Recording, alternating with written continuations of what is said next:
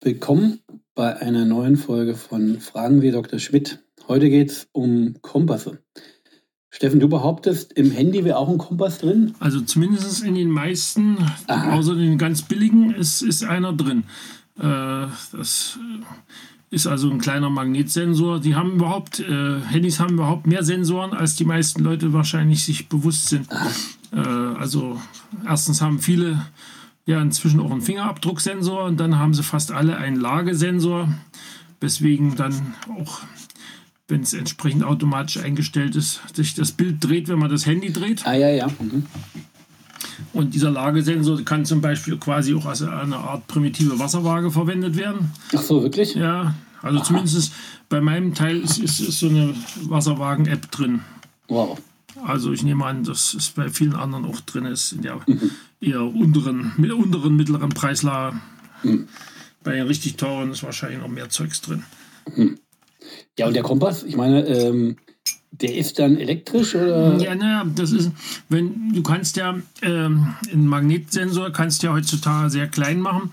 Das ist ja nun ein Ergebnis dieser ganzen Mikrosystemtechnik, die in den 90er Jahren äh, ein bisschen Hype war, inzwischen mhm. eigentlich Alltag ist. Also genauso wie, die, wie diese Bewegungssensoren. Das sind also recht kleine Teil, Teile, die du in, zum Teil in, quasi wie Mikroelektronik, also auf dem Chip ätzen kannst. Aber äh, konkret ist das wahrscheinlich von, von Gerät zu Gerät auch leicht verschieden. Und sehr genau ist dieser Kompass natürlich auch nicht. Also ich sollte wahrscheinlich jetzt nicht unbedingt versuchen, äh, damit in die große Seefahrt einzutreten. Abgesehen davon, auf dem U-Boot funktioniert der Kompass so, diese Art Kompass sowieso nicht. Im U-Boot? Ja, aber gut. Die meisten Leute reisen ja auch nicht im U-Boot. Ja, die meisten Leute reisen nicht im U-Boot, aber äh, warum funktioniert der nicht? Weil unter Wasser keine Signale oder was? Ja, erstens mal ist das Ding da komplett in einem, einem Stahlkessel drin. Mhm. Und äh, ja, das macht die Sache dann etwas schwierig. Mhm. Aber wie auch immer, du kannst, äh, kannst auch äh, diese, diesen Kompass auch relativ leicht irritieren, wenn irgendein größerer Magnet in der Nähe rumliegt. Aha. Aber jedenfalls weiß das Handy dann, wo Norden ist. Das weiß, wo Norden und wo Süden ist, ja, das Aha. ist in der Tat richtig. Und das ist ganz, das ist dann ganz vorteilhaft, weil wenn du jetzt versuchen willst, mit den, mit irgendeinem im Handy gespeicherten oder über das Handy laufenden Karte irgendwie zu wandern oder Radtouren zu machen, da ist ja. das doch vorteilhaft, wenn die tatsächlich die Karte dann sozusagen eingenordet werden kann. Mhm. Aber ich meine, wie geht es denn technisch? Ich meine, das verstehe ich nicht. Wie äh, merkt das Handy, wo Norden ist? Naja, also wenn, du, wenn, du da, wenn du da einen Magnetsensor drin hast, dann kann der natürlich äh, die, die, die Ausrichtung des Erdmagnetfelds ähm, wahrnehmen und dann muss einfach nur die, die nachgeschaltete Elektronik diese diese Schwankungen des, des, mhm. des Magnetwerts, wenn, wenn es also gedreht wird gegenüber dem Erdmagnetfeld, entsprechend wahrnehmen. Das ist Aha. natürlich bei der Kleinheit des Systems äh, sicherlich nicht super genau. Also kann mich erinnern, dass also ich hatte mal, weil ich das auch früher dachte ich eigentlich auch immer, dass Handys das alles mit, mit dem GPS-Empfang machen, diese ganze ja.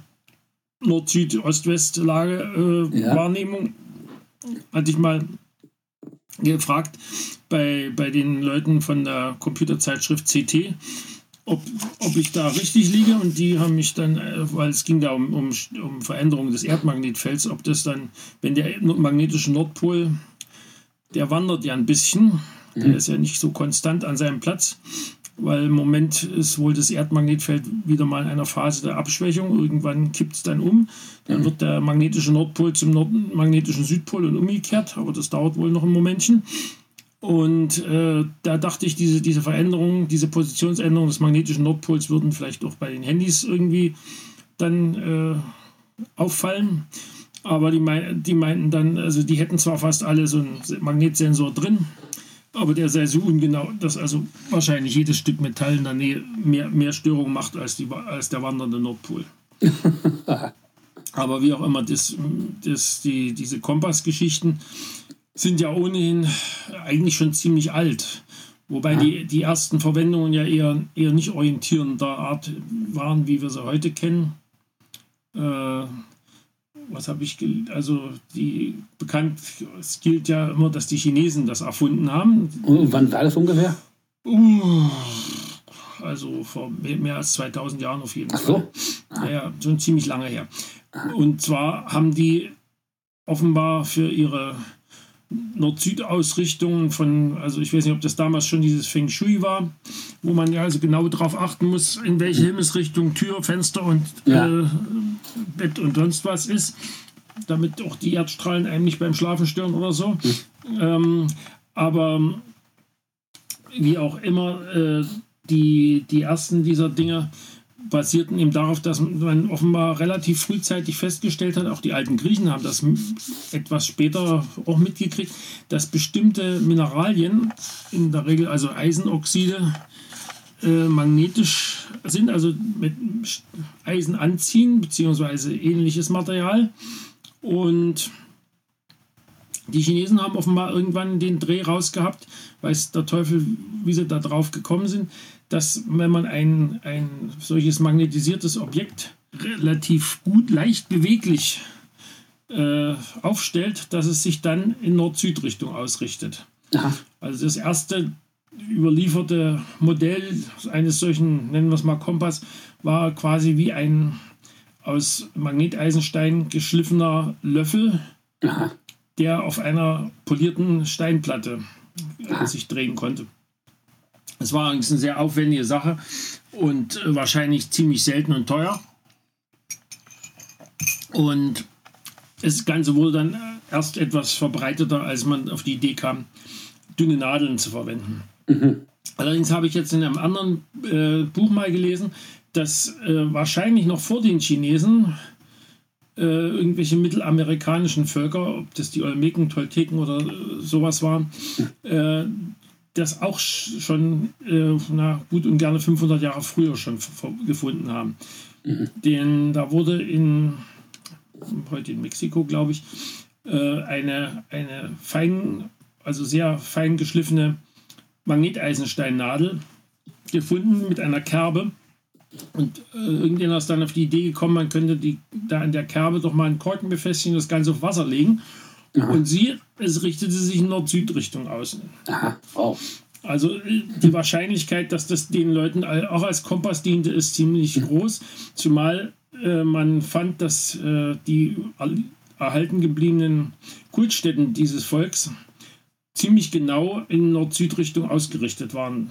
Das, man hätte das sicherlich auch mit den Sternen machen können. Ich meine, die Seefahrer, bevor sie auf den Kompass gekommen sind, was erst wahrscheinlich so im 11., 12. Jahrhundert in China und in Europa äh, erst später noch ist passiert, äh, die mussten, haben sich ja auch schon zu orientieren versucht. Ich meine, die Phönizier, denen wird nachgesagt, sie hätten möglicherweise sogar das Mittelmeer verlassen und Teile Afrikas umsegelt.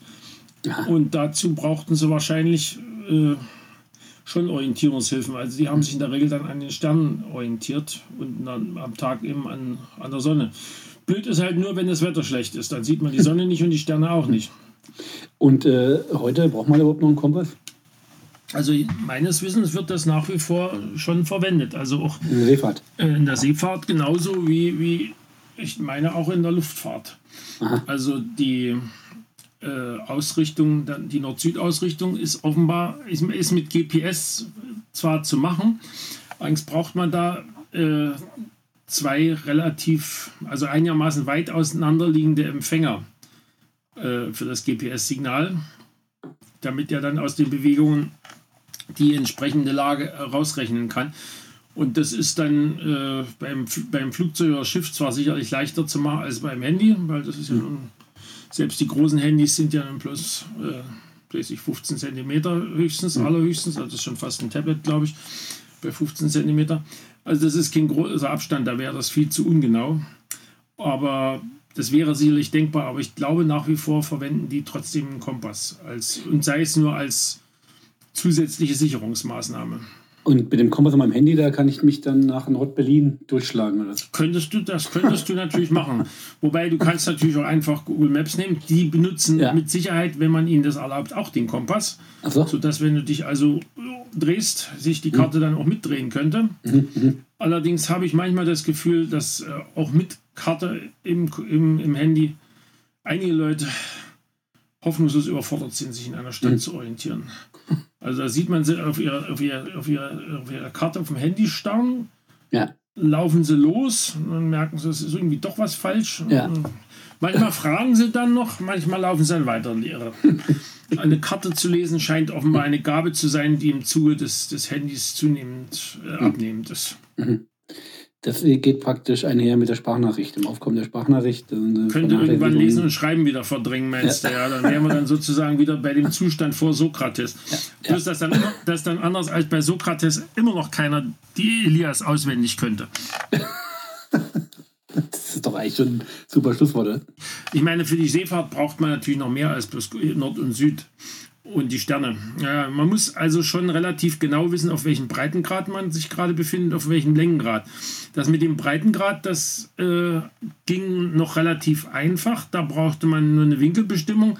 Das hatten also zu Zeiten von Kolumbus und vorher war das der sogenannte Jakobsstab. Das war ein Stab mit, mit entsprechenden Kerben, die aufgrund der Erfahrungen der Leute ja, gemacht worden sind. Darauf wurden dann bestimmte Sterne anvisiert und dann konnte man auf, aufgrund des Winkels äh, den Breitengrad ermitteln. Schwieriger war das mit dem Längengrad, den, der lässt sich eben nicht so ermitteln. Der Längengrad ist also das sind also die Grade, die alle durch Nord- und Südpol verlaufen als Kreise mehr oder mhm. minder und die lassen sich eigentlich so richtig vernünftig nur mit einer sehr genauen und äh, ausgesprochen seetüchtigen Uhr ermitteln. Und das äh, war lange Zeit nicht vorhanden. Also die, die Spanier sind noch im, in der Regel bei den Längengraden ja, auf Verdacht gefahren und also auf ihren Entdeckungsreisen und später auch auf ihren Handelsreisen nach Europa und Asien.